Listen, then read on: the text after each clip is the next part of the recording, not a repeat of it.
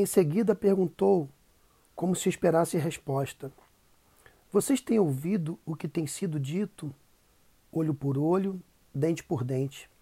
Vocês não percebem que isso é alimentar o perverso? Como a resposta não veio, concluiu: Qualquer um que te ferir na face direita, volta-lhe também a outra. E o que te pedir a túnica, deixa-lhe também a capa. Se alguém te obrigar a andar uma milha, vai com ele duas. Dizia isto, referindo-se ao direito dado aos romanos de usarem os judeus para serviços braçais ou com intenção escrava. Ele queria fortalecer o interior de cada um.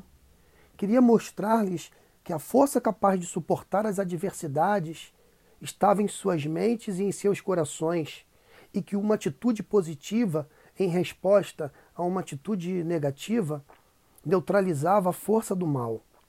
Durante séculos, os judeus foram ensinados a amar sua pátria, sua cultura e seu povo. Ensinados que deveriam suportar seus irmãos pelo vínculo patriota que existia entre eles. O que Emanuel iria ensinar agora mexia com um comportamento produzido por anos de guerra, exílio e escravidão. Tinham sido desde há muito explorados pelos egípcios, humilhados pelos babilônicos, e agora a opressão romana era o fim de qualquer possibilidade de relacionamento com outras nações. A lei era clara, deveriam amar ao próximo, porém, deixava margem para interpretarem o sabor das suas emoções quanto ao que fazer com seus inimigos. Odiá-los era a opção da maioria. Traziam na memória a história de seus antepassados e isso lhes causava dor e sofrimento. Agora tudo se repetia.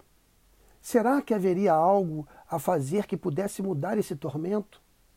Amai os vossos inimigos e orai pelos que vos perseguem, para que vos torneis filhos do vosso Pai Celeste. Como um psicólogo, Emanuel dava a receita que lhes permitiria vencer suas emoções negativas. Como o Senhor reivindicava mais do que uma vida religiosa. Mas como ser filho do Pai Celeste? Todos já não eram? Não eram todos filhos de Abraão? Essas perguntas fervilhavam nos pensamentos dos ouvintes. A resposta veio de forma surpreendente.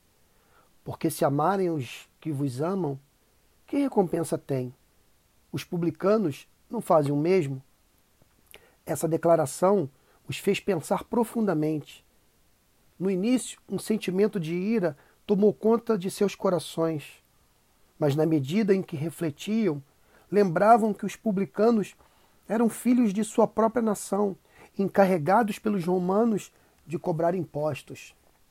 Muitas vezes tinham sido tratados com mais humanidade por seus inimigos romanos do que por seus próprios irmãos judeus. Enquanto Emanuel anunciava a novidade de vida e os princípios que transformariam o mundo interior de cada ouvinte praticante. Um filme passou na cabeça de Tiago, que atentamente ouvia aquele lindo sermão. Pensou ele: essa determinada pessoa se enquadra nesse perfil. Quando Emanuel citou sobre os publicanos, ele se lembrou de um que morava em Cafarnaum. A lembrança foi muito clara porque muitas vezes, ao negociar os peixes trazidos do mar, precisava deixar uma carga de impostos exorbitante. Aquela não era uma multidão de miseráveis. Ocultos ali no meio, como observadores dessa nova doutrina, encontravam-se escribas, os escritores da lei, ou então muitos fariseus, classe que se considerava a mais justa de todos os observadores da lei. Seus ouvidos atentos e seus corações julgadores não passaram despercebidos por Emanuel, e ele então alertou-os: Guardai-vos de exercer a vossa justiça diante dos homens, com o fim de ser desvistos por eles. Doutra sorte, não tereis galardão junto de vosso Pai celeste.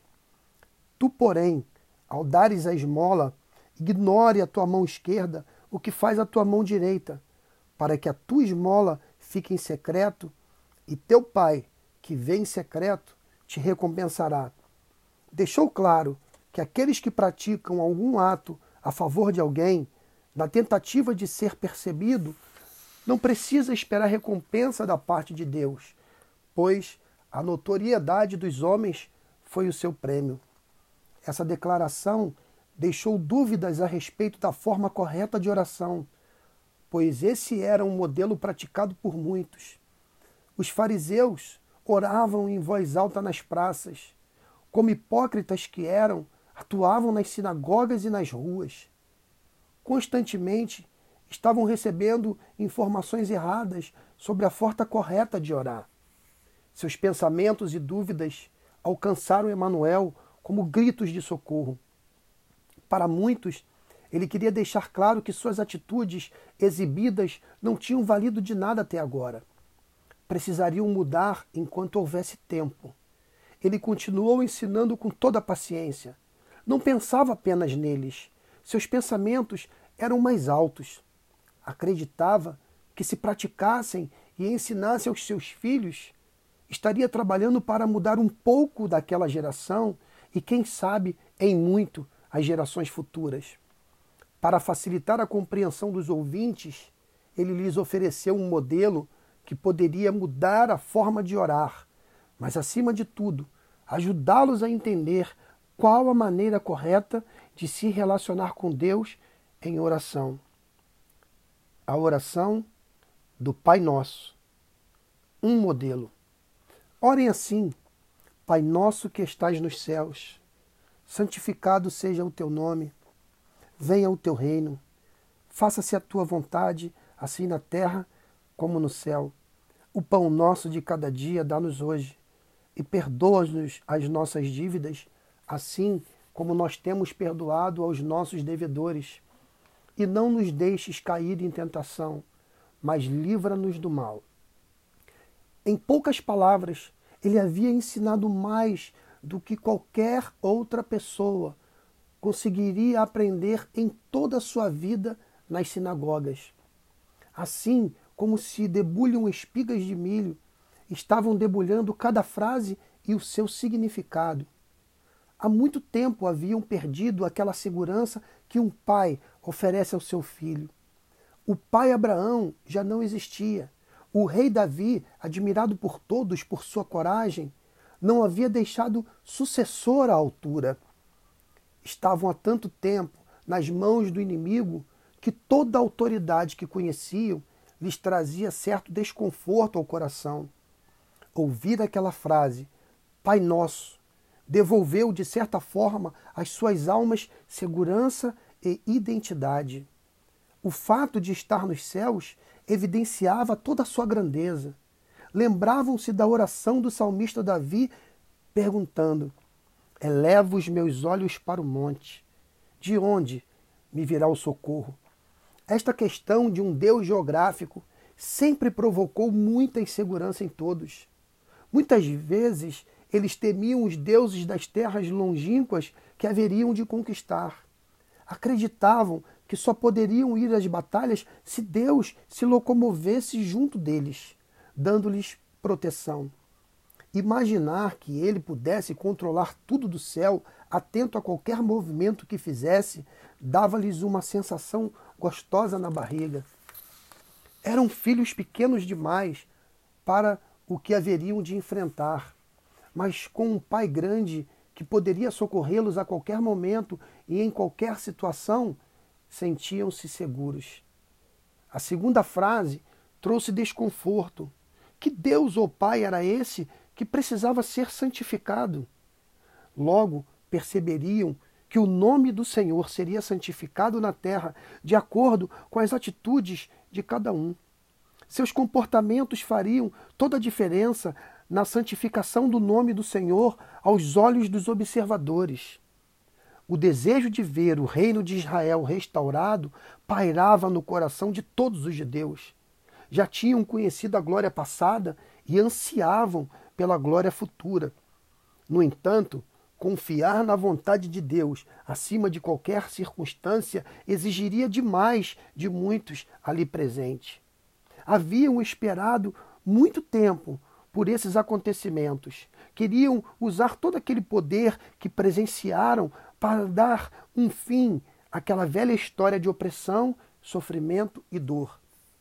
Alguns se lembravam das atitudes precipitadas que tomaram e os seus desdobramentos.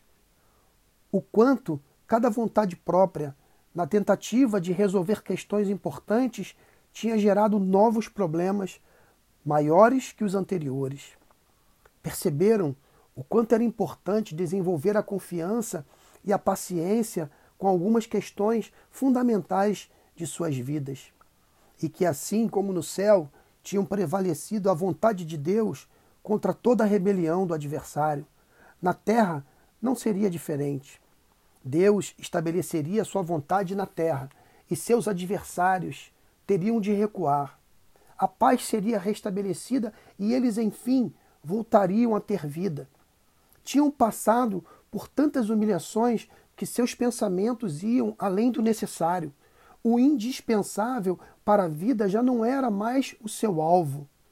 Muitos desejavam vingança a poder de querer assumir palácios, tesouros, luxo, conforto, enfim, tudo o que para eles representasse domínio e poder.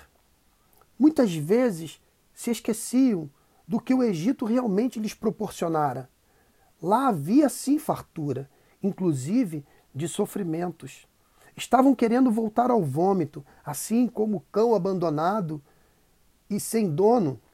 Mas Emanuel estava ali para, por meio daquele ensino, devolver-lhes o verdadeiro sentido da vida. O pão nosso de cada dia nos dá hoje. Era mesmo isso que Emanuel ensinou? Perguntavam entre si. Essa frase, dita com um tom de voz agradecido, fez com que percebessem um peso em seus corações. Sentiam-se envergonhados por tanta ambição. Vinham de um passado distante, sempre pensando no presente. Não tinham se dado conta que o futuro passara por eles diversas vezes, tornando-se passado.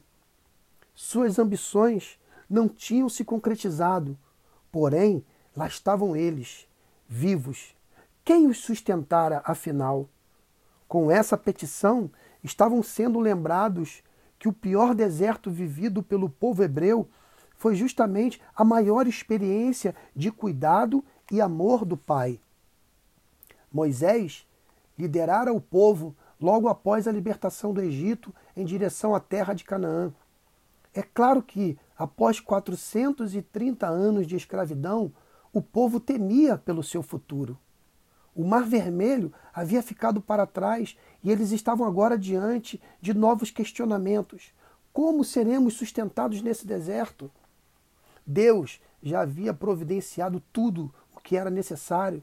As roupas não se gastariam, as sandálias não arrebentariam, a coluna de fogo os aqueceria nas noites frias, a nuvem os protegeria do sol escaldante, a água viria da rocha tocada com o cajado de Moisés. Mas e o pão? O pão cairia do céu, a cada dia uma nova porção. Não precisavam se preocupar com amanhã. Deus mandaria pão fresco. Bastava confiar nele e lhe obedecer. Perdoa-nos as nossas dívidas, assim como nós perdoamos aos nossos devedores.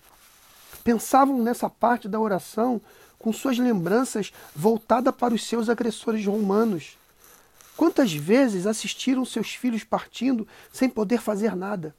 Quantas famílias foram destruídas, mesmo não querendo participar da guerra? Enquanto pensavam nas ofensas sofridas, Outro filme paralelo começou a rodar em suas mentes confusas. Ora um era mais evidente, ora outro tomava seus pensamentos.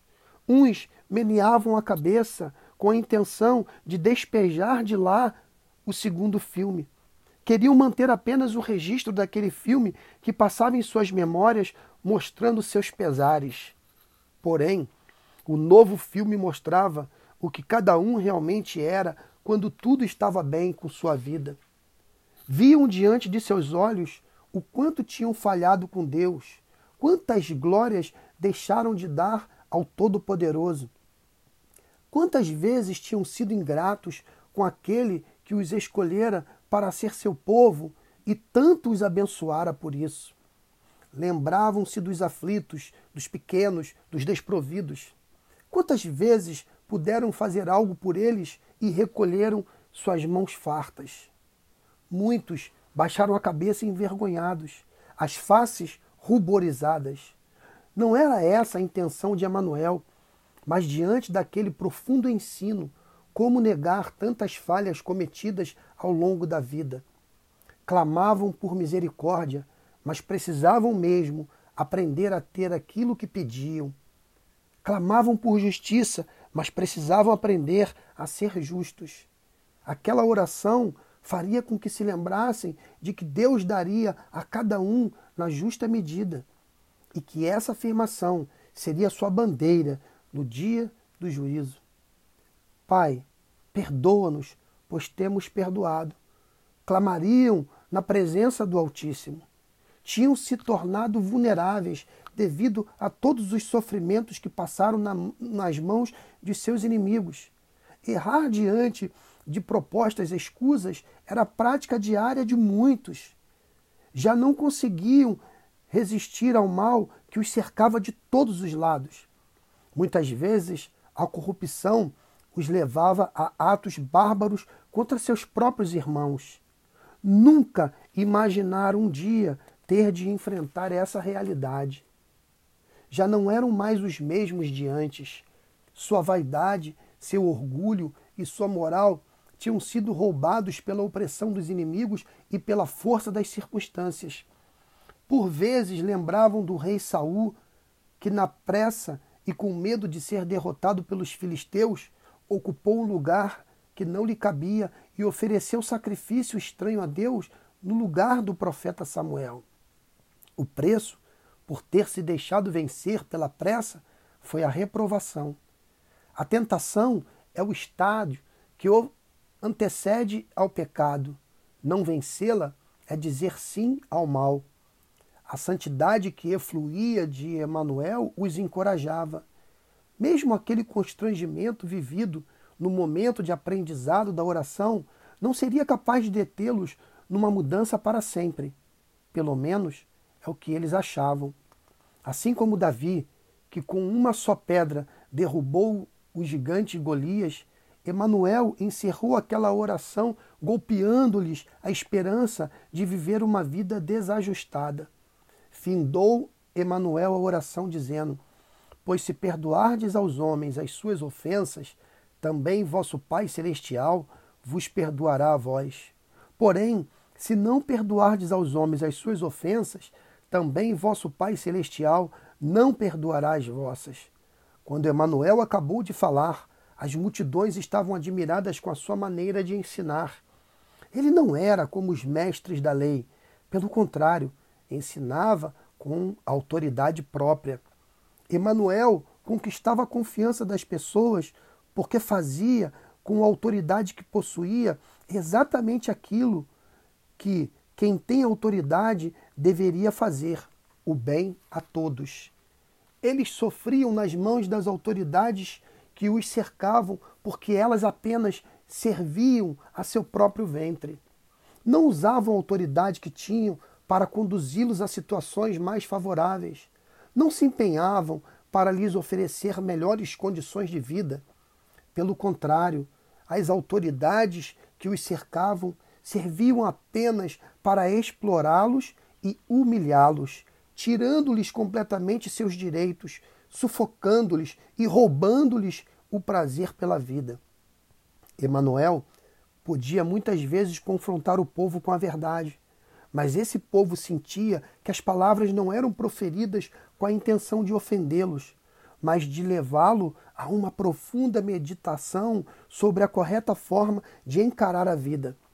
Por isso, ele atraía as pessoas e cada vez mais as conquistava. Sua autoridade era tamanha, ultrapassava as barreiras das classes sociais, culturais e ideológicas. Certa vez foi abordado por um centurião romano na cidade de Cafarnaum. A aflição daquele homem era evidente. Expressava no seu rosto e com seu gesto exatamente o que Emanuel gostava de ver nas pessoas: compaixão, mesmo que por um empregado. Ao se encontrar com um carpinteiro de almas, ele disse: Senhor, o meu empregado está na minha casa, tão doente que não pode nem se mexer na cama. Ele está sofrendo demais. Eu vou lá curá-lo, disse Emanuel. O oficial romano respondeu: Não, eu não mereço que o senhor entre na minha casa. Dê somente uma ordem e o meu empregado ficará bom. Eu também estou debaixo da autoridade de oficiais superiores e tenho soldados que obedecem às minhas ordens. Digo para um: vá lá, e ele vai. Digo para o outro: venha cá, e ele vem. E digo também para o meu empregado: faça isto, e ele faz. Quando Emanuel ouviu isto, ficou muito admirado e disse aos que o seguiam: Eu afirmo a vocês que nunca vi tanta fé, nem mesmo entre o povo de Israel. E acrescentou: E digo a vocês que muita gente vai chegar do leste e do oeste e se sentar à mesa no reino do céu com Abraão, Isaque e Jacó. Mas as pessoas que deveriam estar no reino serão jogadas fora, na escuridão. Ali vão chorar e ranger os dentes de desespero. E Emanuel disse ao oficial: Vá para casa, pois será feito conforme você crê. E naquele momento, o empregado do oficial romano ficou curado. Se até um pagão sabia usar a autoridade delegada por Deus com a devida propriedade, obtendo resultados surpreendentes, o que não será capaz de fazer aquele que usa a autoridade com propósitos eternos? Pensou Pedro. Cafarnaum era uma daqueles vilarejos adoráveis, costeados o mar de Tiberíades, apesar de ser uma pequena vila de pescadores, era muito importante por ter também um posto alfandegário e por abrigar guarnições do Império Romano. Era um lugar muito procurado por todos daquela região e por pessoas vindas dos lugares mais remotos. Vasta em pesca, comércio variado, suficiente em plantação, e com água em abundância. Considerando as demais cidades de Israel, era o lugar ideal para quem quisesse gozar uma vida tranquila e prazerosa. Prazerosa também tinha sido durante muito tempo a juventude daquele homem, agora com um pouco mais de maturidade. A responsabilidade da sua posição começava a tomar outros contornos, pois, como publicano, tornou-se cobrador de impostos. Quando os romanos conquistaram o mundo antigo, sua família influente conseguiu destaque diante dos governadores e reis. Então, por interesse romano e para satisfação pessoal, os publicanos, sem hesitar, cobravam impostos de forma inescrupulosa, tornando-se algozes de seu próprio povo. A atividade principal era estar na coletoria da cidade, lugar em que era feita a cobrança de impostos, revistando pessoas que entravam e saíam. Nenhuma única pessoa passava por ali com mercadorias sem que os publicanos revistassem. De acordo com o valor das cargas, taxavam e pronto. A princípio, Mateus, como ficou conhecido, embora seu nome original fosse Levi, não percebeu claramente a diferença com que era tratado pelos demais amigos judeus da sua idade. Coisa de criança, é claro, mas com o passar dos anos, a rejeição aumentou e ele, cada vez mais, foi vendo seu núcleo de amizades se restringir. Quando queria estar com alguns amigos para aproveitar um pouco as águas claras do mar da Galiléia, eles tinham que ser do único grupo que o aceitava. Apesar de ter se dedicado com as benesses às custas dos inocentes durante muitos anos, uma dúvida pairava em seu coração a respeito daquela prática. No início, as coisas iam bem. Afinal de contas, quem não gosta de dinheiro fácil? Com a mesma facilidade que ganhava dinheiro, esbanjava nos prazeres do mundo, satisfazendo a vontade da natureza humana. O que o incomodava era justamente o vazio que permanecia em seu ser. Nada, absolutamente, podia preenchê-lo. Bebedeiras, mulheres, farras, tudo isso também já tinha alcançado a sua cota de prazer, somado à rejeição que agora o bombardeava. Mas o que esperar de um vilarejo como aquele? Que novidade poderia surgir por ali que pudesse lançar luz sobre uma alma que, apesar dos deleites, silenciosamente sucumbia? Não muito tempo atrás, tinha ido morar na Galiléia certo nazareno, que por acaso movia-se como no tabuleiro da vida, jogando um jogo estratégico. Por onde passava, derrubava as falsas estruturas montadas por seus oponentes. Num passado distante, 750 anos aproximadamente, o profeta Isaías anunciara terra de Zebulon e terra de Naphtali, na direção do mar, do outro lado do rio Jordão, Galiléia, onde moram os pagãos. O povo que vive na escuridão verá uma forte luz, e a luz brilhará sobre os que vivem na região escura da morte. Com certeza, pior que ser pagão era ser considerado traidor do próprio povo. Naquela manhã, Levi estava de plantão na coletoria e, como muitas vezes acontece na vida, parecia o dia mais impróprio para ser agraciado. Naquele momento, tinha acabado de sair dali um judeu nada satisfeito com ele e aos gritos distanciava-se, dizendo: Como você pode, Levi? Você foi criado com os meus filhos. Como se presta a uma posição dessas? Você deveria se envergonhar do que faz. Esses impostos são um absurdo. Jeová está vendo. Levi, Jeová está vendo. Ameaçava o homem. Depois que ele se retirou, Levi, tentando fingir que não se importava, baixou a cabeça e, profundamente constrangido, voltou aos seus apontamentos. Quando novamente levantou a cabeça, deparou-se com Emanuel, que não se preocupou com o fato de ele ser considerado um impuro pelos judeus. Apenas disse-lhe: Vem comigo. Para Levi, essa frase vinda de um judeu e no imperativo soou docemente. Levi se levantou, deixou tudo e seguiu Emanuel. Convidou a sua casa e fez uma grande festa para ele.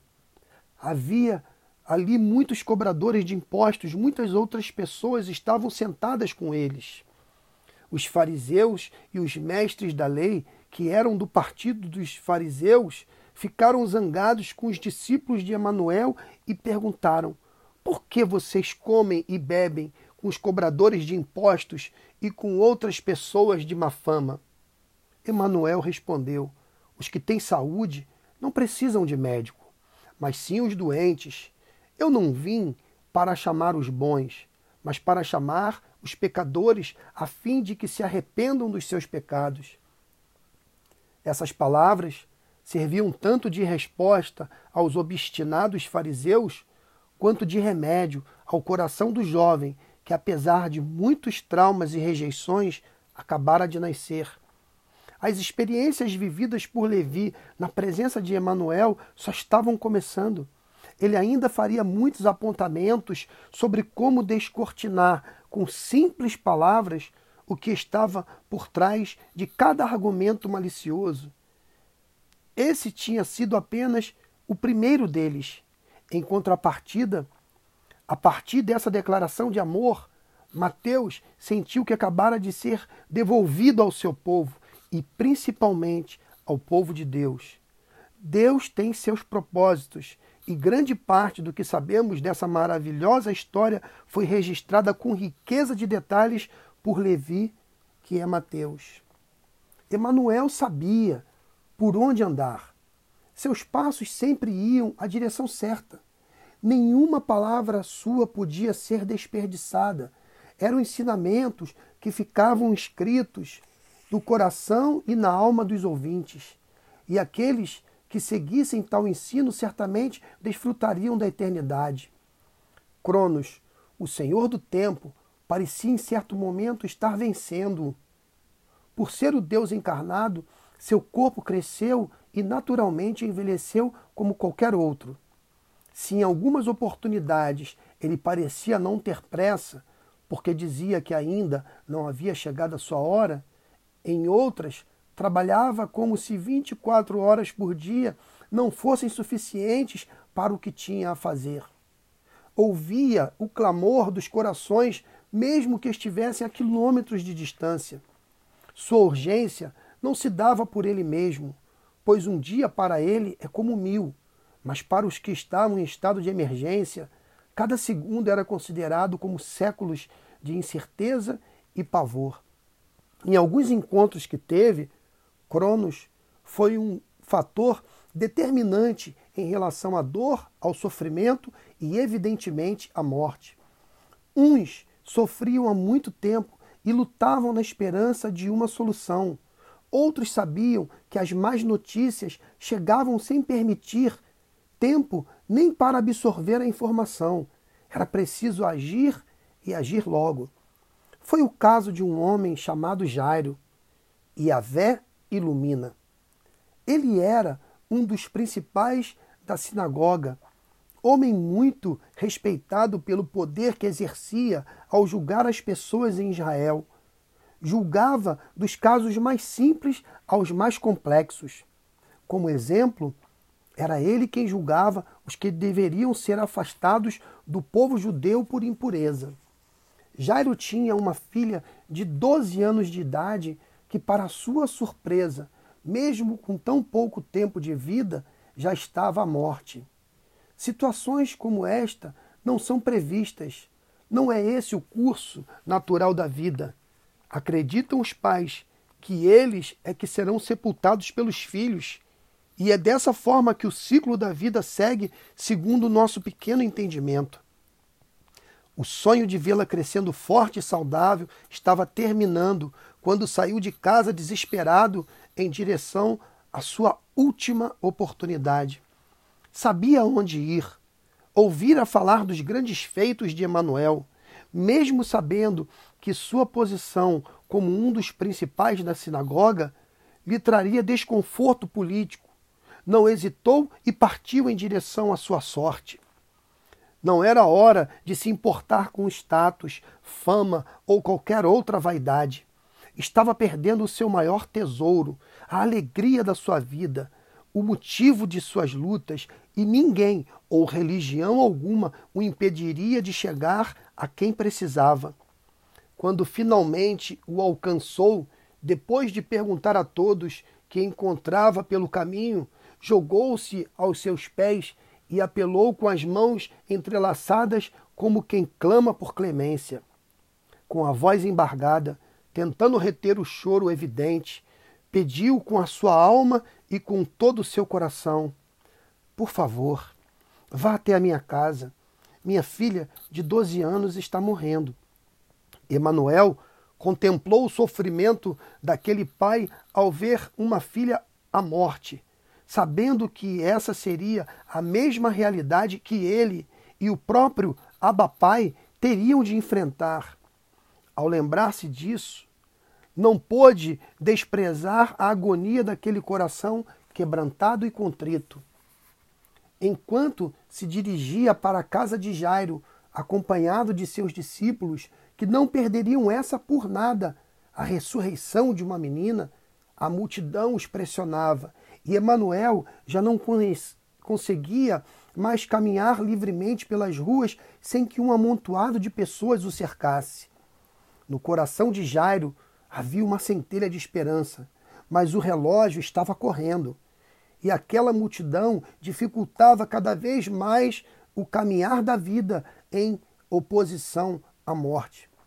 De repente, Emanuel parou inesperadamente e disse: Alguém me tocou.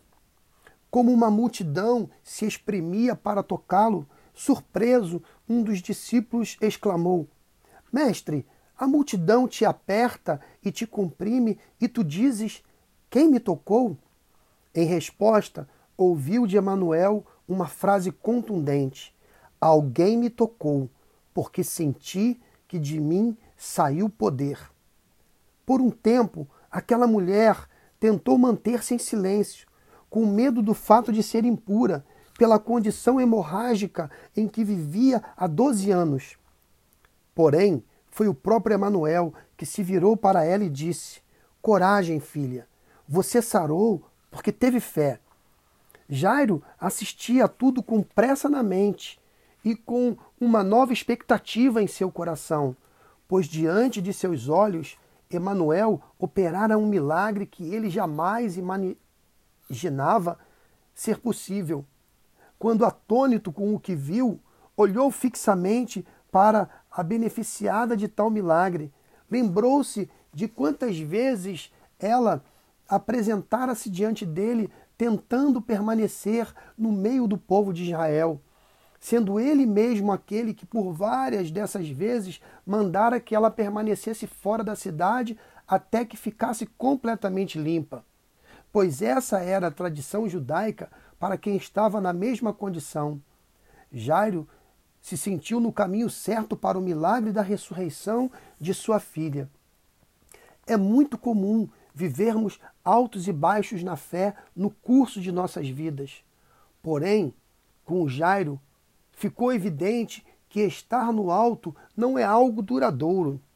Enquanto se regozijava com a possibilidade de um milagre, ouviu uma voz familiar de um dos seus servos dizendo: Não incomode o mestre pois a menina está morta.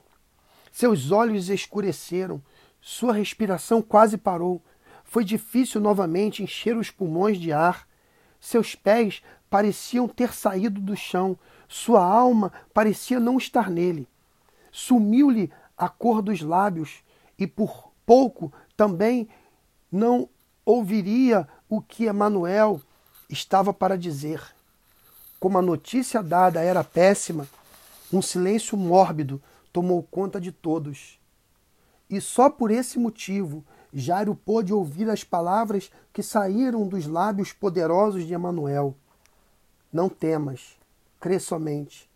Emanuel retomou a sua caminhada e ao chegar percebeu que na casa de Jairo havia um grande alvoroço. Não querendo que aquele ambiente de dúvidas permanecesse por ali, pediu que todos saíssem deixando que ficasse apenas seus discípulos Pedro, Tiago e João, pois esses ainda tinham muito que aprender. Sem espetáculo público, tomou a menina pela mão e devolveu-a a seu pai viva, que de tão assustado que estava com tudo o que presenciara, apenas agradeceu com um profundo olhar que só tem quem sabe o valor do tesouro que lhe foi devolvido.